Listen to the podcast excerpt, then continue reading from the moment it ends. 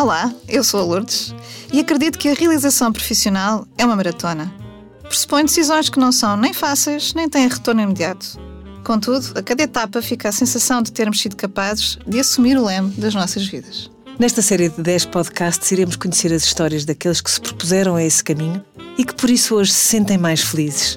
Um podcast conduzido por Lourdes Monteiro e por mim, Alexandra Quadros, autoras do livro Quero, Posso e Mudo de Carreira. Para fazer da longevidade algo agradável, acreditamos que quase tudo mudará.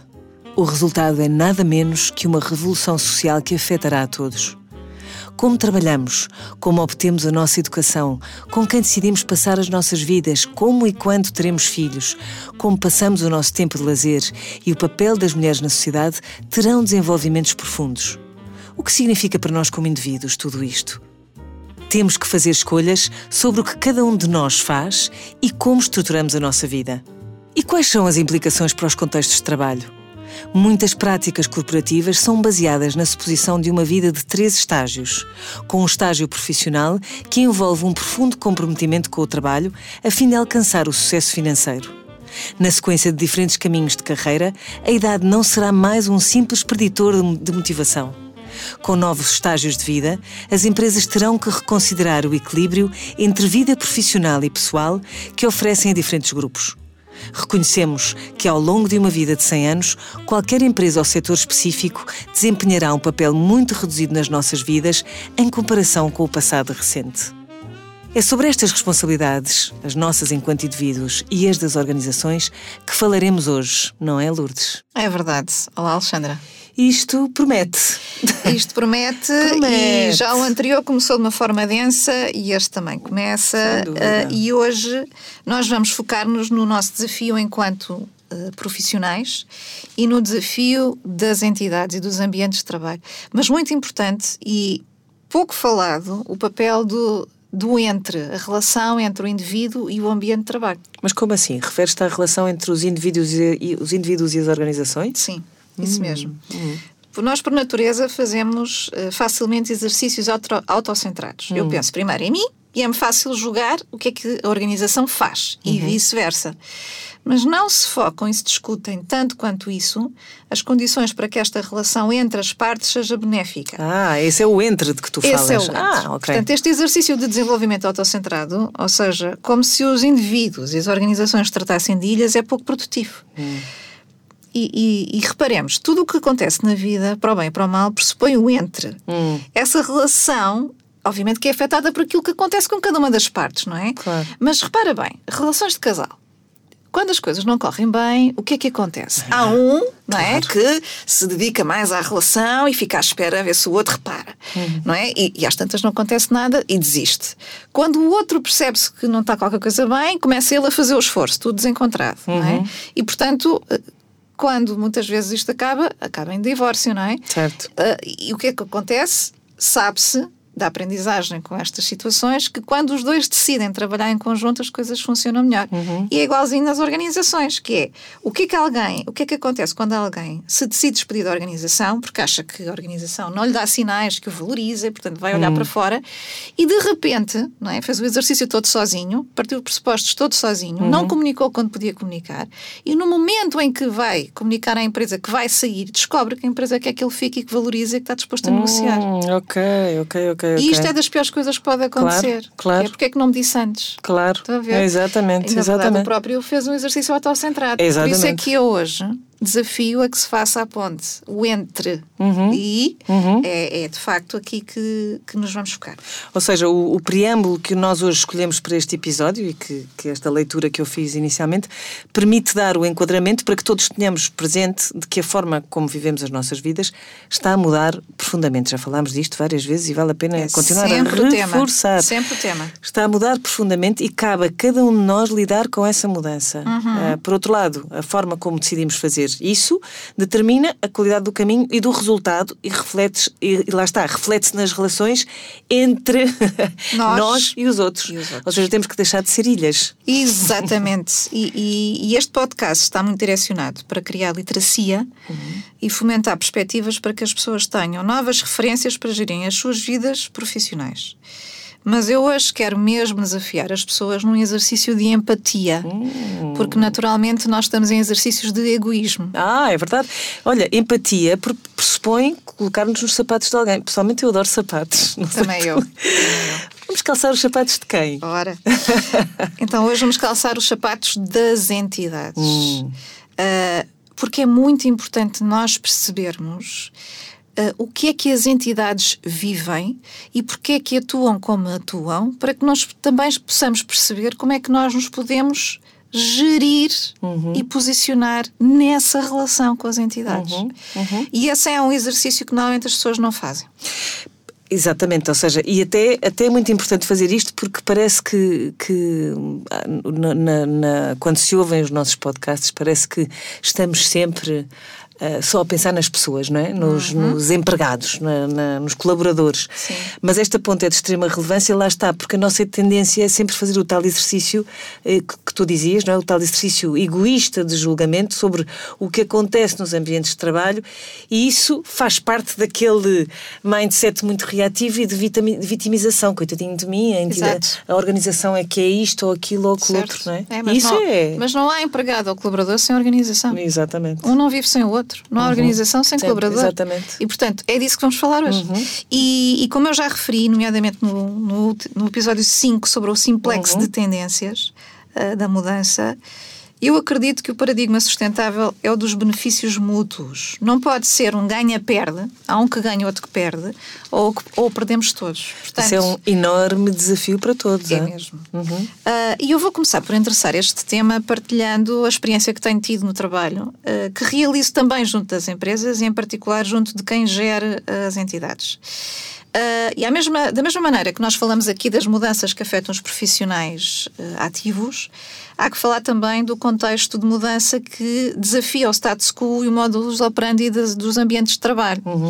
E nesse contexto, nesse contexto temos várias peças de tendências. Olha, temos a indústria 4.0, ou quem chama Quarta Revolução Industrial, que tem a ver com tudo o que, tem, eh, que traz as, as tecnologias de automação e com as devidas alterações de processos eh, para cima da mesa.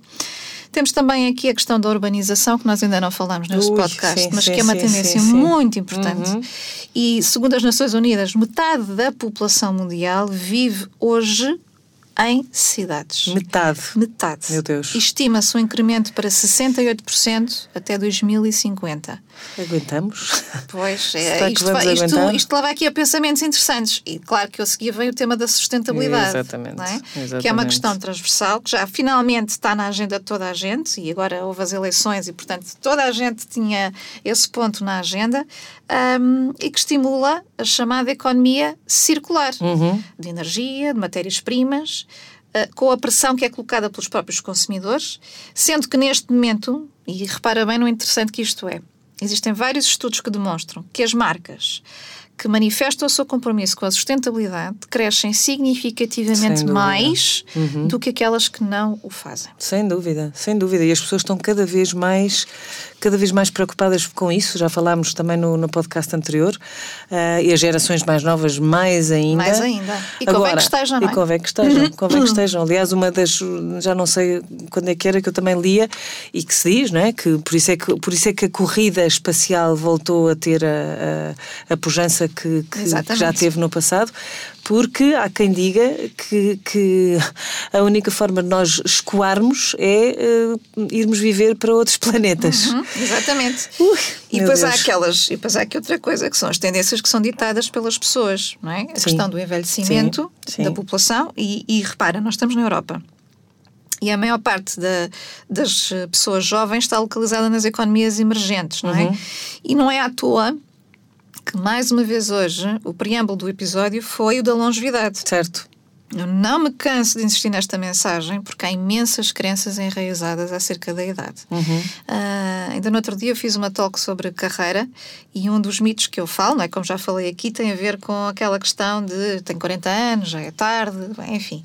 E eu acabei a talk e vieram pessoas falar comigo e diziam-me assim: ah, eu já tenho 39. Meu Deus, E é assim, que é eu- mas eu acabei de falar disto e estou a ouvir isto. Completamente.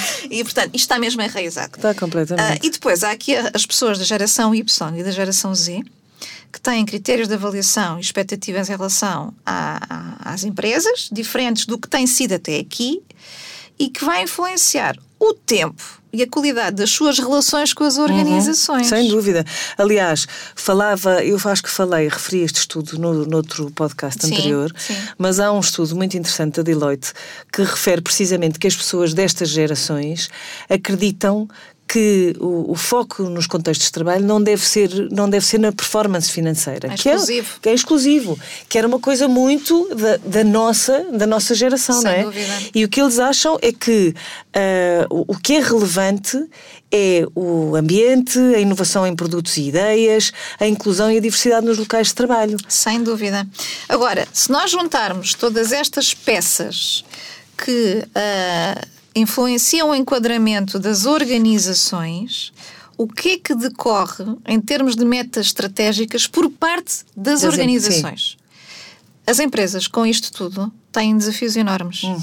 E elas precisam, para sobreviver e para continuar a haver empresas e colaboradores, eh, de se tornar mais ágeis, mais eficientes, mais produtivas e precisam que o mindset da sua população interna esteja alinhado com estes temas. Oh Lourdes, mas isso, ah, isso até poderia reforçar, agora vou-te provocar, isso até poderia reforçar a tal. ah, o, o- tal perseguir da, da performance financeira. O que é que isso quer dizer na prática aos dias de hoje, com as tendências, as tendências de hoje? Ah, sim, porque to- isto, toda a gente fala destas, destas temáticas Uhum. da agilidade e da produtividade e, que, e tudo mais, mas na verdade o que é que isto quer dizer? Pois, não é? Uma excelente pois. pergunta. Ahm, é importante nós percebermos o que, é que está, o que é que está por trás destas metas, tem a ver com todos estes fa- fatores, e eu vou falar na perspectiva de quem assiste aos processos de tomada de decisão e dá apoio à gestão da mudança dos dois lados. Do lado dos gestores nas empresas e do lado das pessoas que vêm ter comigo e procuram ajuda do ponto de vista das- da, da gestão de carreira, da realização profissional e que muitas vezes vêm no meio de alterações nos seus contextos de trabalho. Bom, para já há aqui questões que, sim, o, o- o não vamos inventar. ah, as empresas são negócios, precisam de ter performance financeira.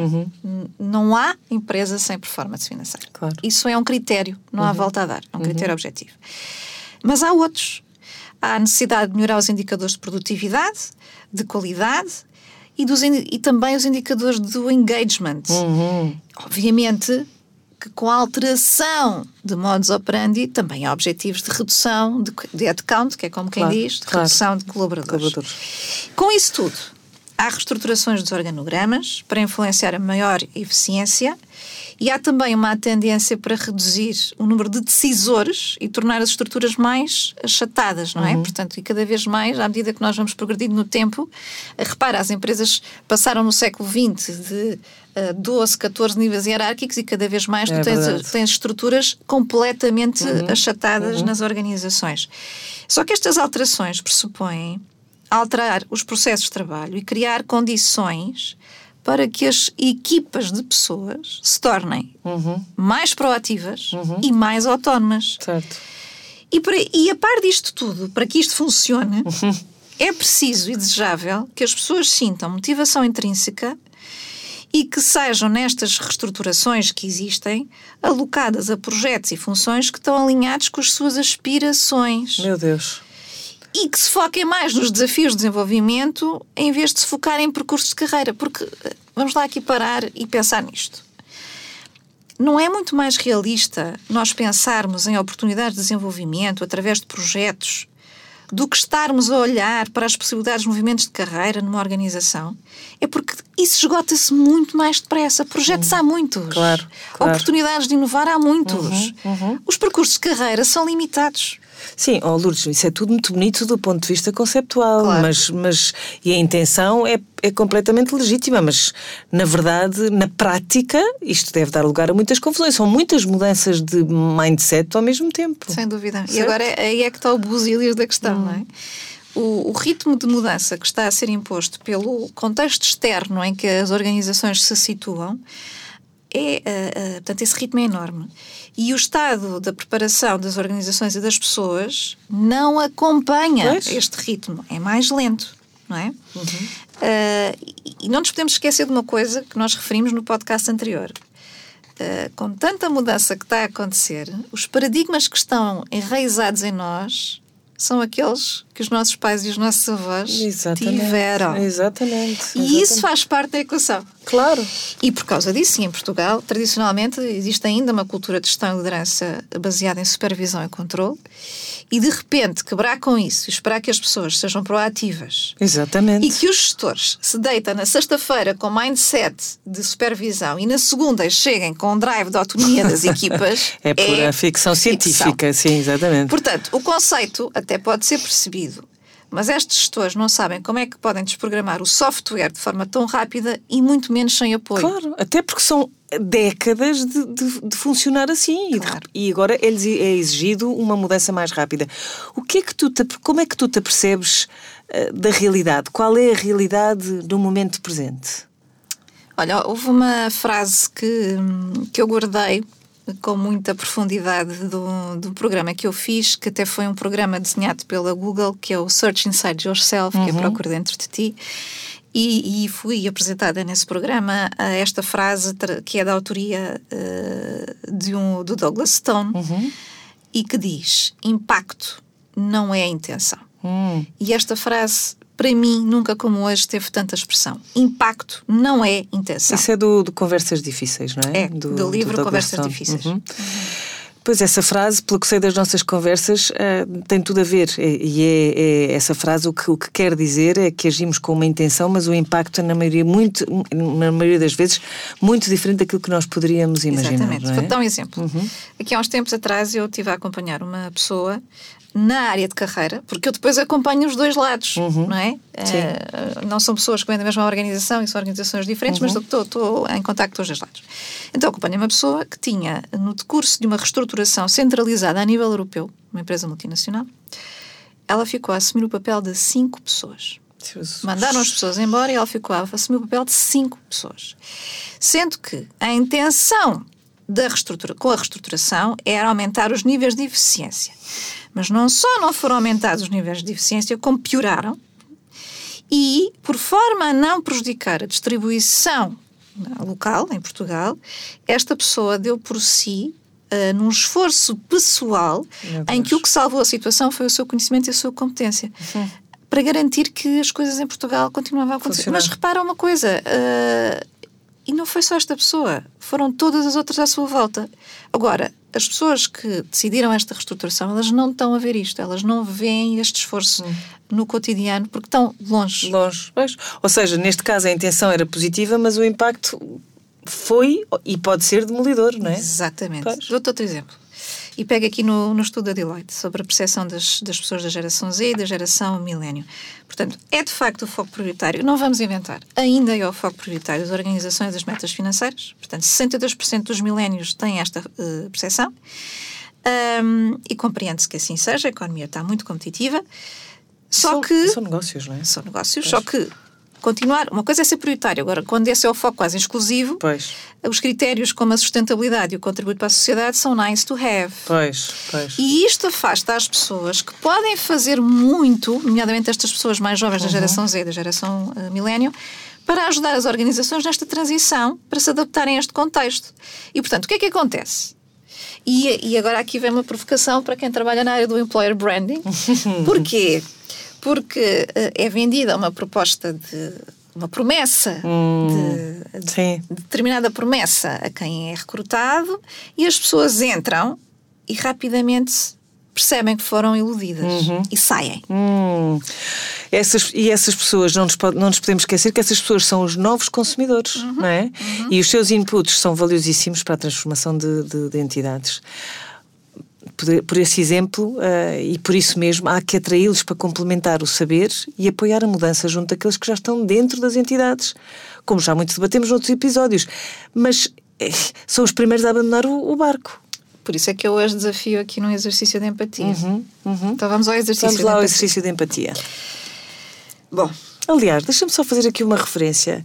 Eu não posso contar quem, mas uma pessoa minha conhecida que está muito bem, numa posição eh, simpática, foi desafiada para uma entrevista, não é? Para outra empresa. Mas lá está, isto é uma pessoa com imensa experiência, não é? E ela percebeu-se que aquilo que lhe estavam a oferecer era além da realidade, ou seja, era mais nice to have, wishful thinking, e bastou perceber uma simples coisa: foi que a administração da, da, da empresa, para já a empresa ainda tinha conselho de administração, Sim. Eh, com muito poder controlador e de supervisão e com pessoas do, completamente pertencentes às gerações anteriores. Portanto, isto foi o suficiente para ela perceber que havia aqui uma distância entre o que era a realidade e o que era intenção. Exatamente. Impacto, exatamente. É? exatamente. Acho que esta exato. frase hoje vai ficar. É, exatamente. Um, então, então, conta lá do, do exercício, de empatia. Portanto, vamos apostar na gestão da mudança e, e, desafiar quer decisores, quer colaboradores a este exercício para se encontrarem aqui soluções de compromisso que sirvam a todos uhum. e a relação entre, entre. todos. Voltamos aqui ao entre. Então sim. vamos lá. Se eu sou um milénio ou sou uma pessoa da geração Z, é importante perceber porque é que a organização me quer contratar. Uhum. Ah, e esse exemplo que tu deste, uhum. apesar de ser uma pessoa mais velha, uh, é um bom exemplo. É, mas é uma, um millennial, portanto. Exatamente. Tá, tá e agora a questão dentro. é que é, é para contribuir para que mudança? Uhum. Será que eu quero contribuir para uma organização que não quer mudar nada?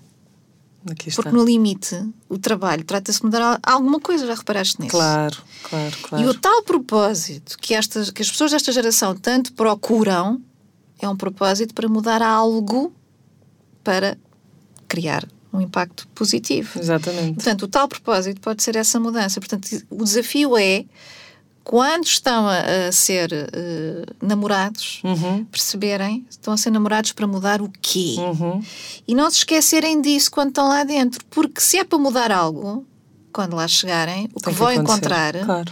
é o estádio antes da mudança. Uhum, uhum. E, portanto, eles são parte da construção da mudança. Uhum. E, portanto, não podem estar à espera de chegar lá e encontrarem um oásis. Pois. E, portanto, isto faz parte de um reality check. Uhum. Okay? Por outro lado, se eu sou da geração X, qual é a tendência? A crítica por uhum. defeito à organização, uhum. que na minha percepção devia ser paternalista. Uhum. E, portanto, as pessoas da geração X, é importante levá-los a refletir se é como filhos que querem continuar, que querem continuar a hum. ser tratados. Uhum. Que quando se portam mal ficam de castigo, não é? Ou se querem fazer parte das soluções e aprender com as pessoas de outras gerações e usar o seu conhecimento para sugerir tais ganhos de eficiência face às mudanças que o, que o contexto macro está, está uh, a desafiar. Não é? Porque se, e, e volto a dizer, se a, se a entidade não vinga, o colaborador deixa de ter protetor. e aí o mais certo é vir a ter uma crise de identidade e ficar sem emprego. Exatamente. Exatamente. Portanto, aí vai lamentar-se não ter sido proativo quando podia ter sido. Agora, do lado das organizações, o que é que tu, o que é que tu propões? Como isto é um exercício de empatia, temos uhum. que estar dos dois lados. É, exatamente. Então, em relação às organizações, é preciso criar exercícios de auscultação das pessoas. As pessoas detêm imenso conhecimento tácito e relevante. Quantas vezes, em processos que eu acompanho, há pessoas-chave que têm o conhecimento centralizado nelas que mais ninguém tem. Incrível. E quando, e quando elas saem, uh, nota-se o tal efeito que numa série de processos e de equipas. E, portanto, o que é que é importante e fundamental? As respostas aos problemas existem, na maior parte dos casos, na sua massa crítica. Portanto, há que criar condições para os auscultar uhum. e trazer esse conhecimento para cima da mesa, uhum. porque isso vai alimentar a relação entre. Então, acompanhando o teu raciocínio, tu achas que podem ou que mesmo devem existir mecanismos de apoio a estas mudanças? Que, mecanismos que possam atenuar o potencial de stress associado a estes desafios que as empresas e indivíduos têm hoje? Porque, porque é verdade, eu acho que o stress eh, existe nos indivíduos, mas também existe nas organizações. As organizações estão carregadas de stress, pois, não é? Portanto, e o stress vem muitas vezes da relação entre, entre exatamente. os indivíduos e as organizações. Não é? e, e, quantas vezes nós entramos, na, e já falámos disto noutros podcasts, uhum. noutros, noutros episódios, que é de facto a gente entra numa organização e a gente cheira ao stress. É, completamente. É impressionante. A gente percebe quando é que está num ambiente saudável e quando é que está num ambiente de stress. Uhum. E, portanto, claro que há, uh, respondendo diretamente à tua pergunta, claro que existem mecanismos e claro que a área de recursos humanos é vital. Uhum. E esses mecanismos devem ser uh, de tal ordem que permitam de forma contínua e regular eh, que se identifique o potencial das pessoas, se percebam quem é que são as pessoas que podem ajudar a alavancar estas mudanças, e isso passa por apostar em sistemas e ferramentas de comunicação e de recolha de informação constante, de forma simples e informal, nada Uhum. de complicações, porque a vida das pessoas já é complicada que Sim, chega. exatamente. E para quê? Para nestes momentos de decisão críticos, e olha que são tantas as empresas que estão em processos de reestruturação, tantas e são tão difíceis de ter de decidir quem é que são as pessoas que vão fazer parte do futuro e quem é que não são. Isto é um processo sempre muito difícil.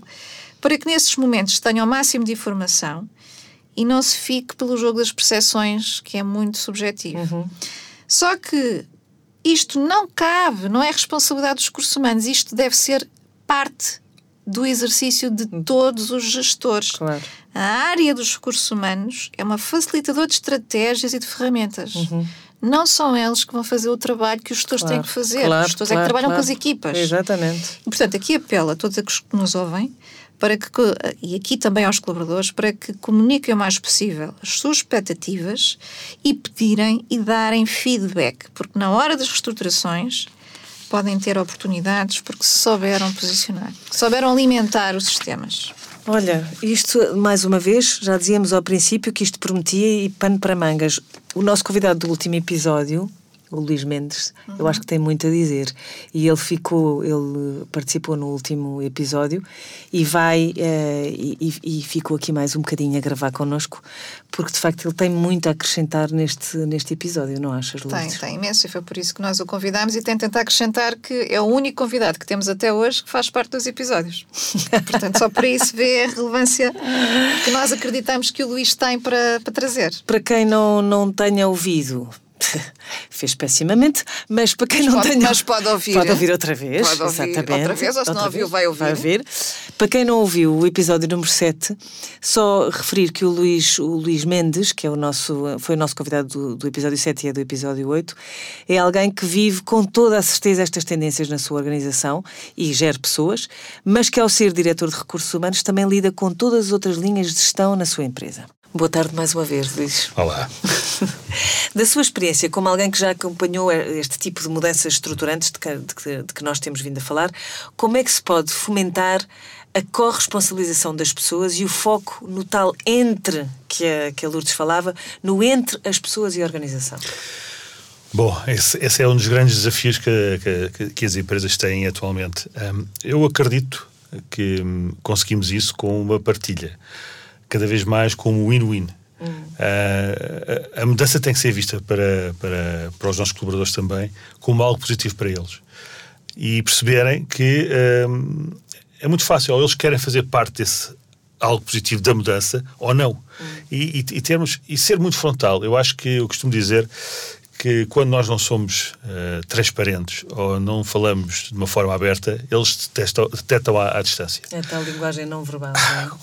Nós estamos a dizer que sim e eles perceberam perfeitamente que é não. E isso traz um desconforto muito grande porque eles deixam de confiar em nós. Ah, obviamente nós não podemos, não podemos dizer tudo ah, e eles sabem. Ah, há muitas vezes que nós dizemos epá, eu até podia responder, mas não posso. Ah, mas falo abertamente e é isso que eu acho que temos que fazer. E eu isso transmito muito também para todas as nossas equipas de, de liderança essa necessidade cada vez mais de tentar falar de uma forma, de uma forma transparente e de uma forma aberta. Não é fácil, não é fácil. Uh, lá está como vocês falaram na primeira parte, uh, em gerações que estão habituadas a mandar fazer e controlar e de repente uh, não, não, não mandarem fazer, mas partilhar e confiar. E são sempre situações di difíceis, mas eu acho que esse é o caminho. Mas é o caminho de parte a parte. E isso é, uma, é algo que nós procuramos transmitir, e eu como diretor de recursos humanos, procuro atribuir é a responsabilização. A responsabilização de todas as partes. E um, pedir, uh, muitas vezes, porque muitas vezes vem, isso é, é crítico para a empresa, a empresa tem que criar canais de comunicação uh, para, para todos. Uh, de baixo para cima, de cima para baixo, e estes canais têm que ser o mais fáceis de, de possíveis de fazer. E eu recebo, uh, às vezes, brincadeira, digo que tenho que meter uh, à minha porta uma, uma máquina de senhas, Senhas. porque é o Next, e, e- e isso no fim do dia. é extremamente importante para, para uma organização. Uh, nós temos de estar disponíveis para os ouvir. E é muito curioso que muitas vezes vêm queixar-se e vêm dar a sua opinião. uh, e eu pergunto: o que é que tu fizeste para mudar? E há um momento de silêncio. Uh, não fizeram nada. Muitas vezes. E, e, há muitas condicionantes, ou, ou porque têm medo, uh, ou porque nem se lembraram disso, ou porque é mais fácil reclamar do, do que fazer. Portanto, há, há, há, diversas razões para não fazerem nada. E é isso que, eu, que nós procuramos, e acho que é isso que as empresas devem procurar fazer, é estimular que façam uh, e que haja estes canais de, de uh, envolver as pessoas, fazer as pessoas parte integrante da mudança. Fica tudo mais fácil. Luís, essa, essa partilha que faz, eu concordo em absoluto com ela e, e está completamente alinhada com as recomendações que temos feito aqui ao longo dos vários episódios. Agora, há uma pergunta que me surge automaticamente quando acesso a sua partilha e que é esta. Eu sei que o Luís faz esse exercício de devolver a questão e criar consciência para a pessoa procurar a uhum. resposta. E as outras linhas de gestão fazem isso? Hum. Nem sempre.